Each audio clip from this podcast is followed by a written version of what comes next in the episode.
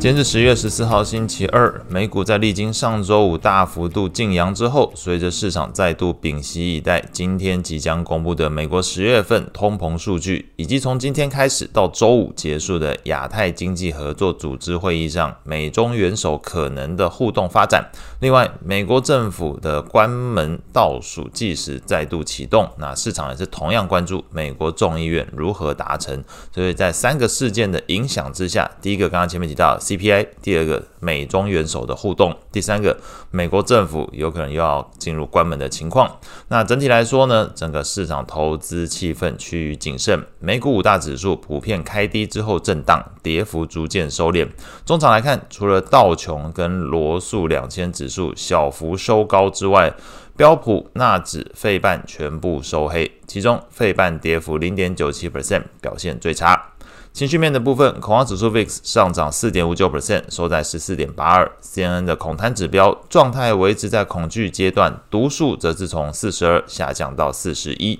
整体盘面上，亚股投资人似乎更加憧憬这个习拜会的潜在利多。不仅昨天香港恒生指数日盘上涨一点三 percent，昨天期货夜盘也持续收高零点五三 percent。美股的中概股同样表现亮眼，MSCI 中国 ETF 上涨零点九九 percent，中国金融指数 ETF 上涨零点五五 percent，甚至 MSCI 欧洲 ETF 也是上涨零点二八 percent。这三个指数，中概股以及这个欧洲的 ETF 表现都优于美股的主要指数。类股来看。涨幅前三名的分别是能源上涨零点七九 percent，健康照护上涨零点五八 percent，非必需消费上涨零点四三 percent。领涨股票包含特斯拉上涨四点二二 percent，礼来药厂上涨二点五一 percent，埃克森美孚上涨一点零五 percent。个股消息的部分传出，中国考虑恢复采购波音七三七 MAX 的飞机，同时阿联酋航空也在昨天的杜拜航空展上订购了一百二十五架波音的飞机。消息是激励波音股价昨天大涨四点零一 percent。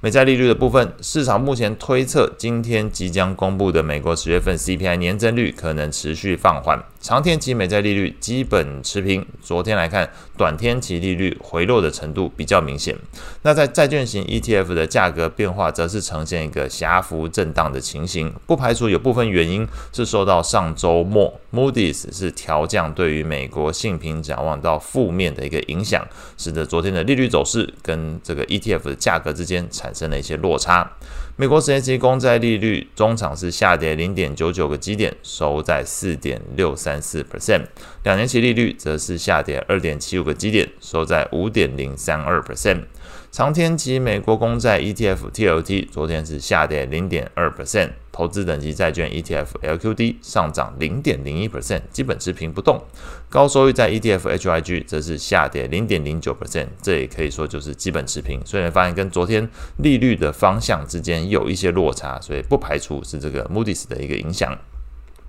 场外汇的市场部分，这个美元指数续跌零点二 percent，收在一零五点六五。那有观察到，在昨天来看，欧洲的多个国家以及英国的公债利率上升的比较明显。那反之，美债利率昨天刚刚前面提到是普遍下滑的一个情况。那或许是这个利差因素，使得昨天来看，欧元、英镑都相对美元升值。欧元升值零点一五 percent，收在一点零七；英镑升值零点四四 percent，是昨天这个变动最大的主要货币，那是收在一点二二七六。至于日元的部分哦，昨天是持续走贬，那。无关乎这个昨天美日利差之间其实是有所收敛的情况。日元昨天来看贬值零点一二 percent，收在一五一点六八。那昨天在报告上面，呃，可以参考我脸书哦，有提到的高盛还是持续看好美元对日元的一个发展呢，那是看空日元的观点相当明显。所以不知道市场是不是有受到这类的讯息影响，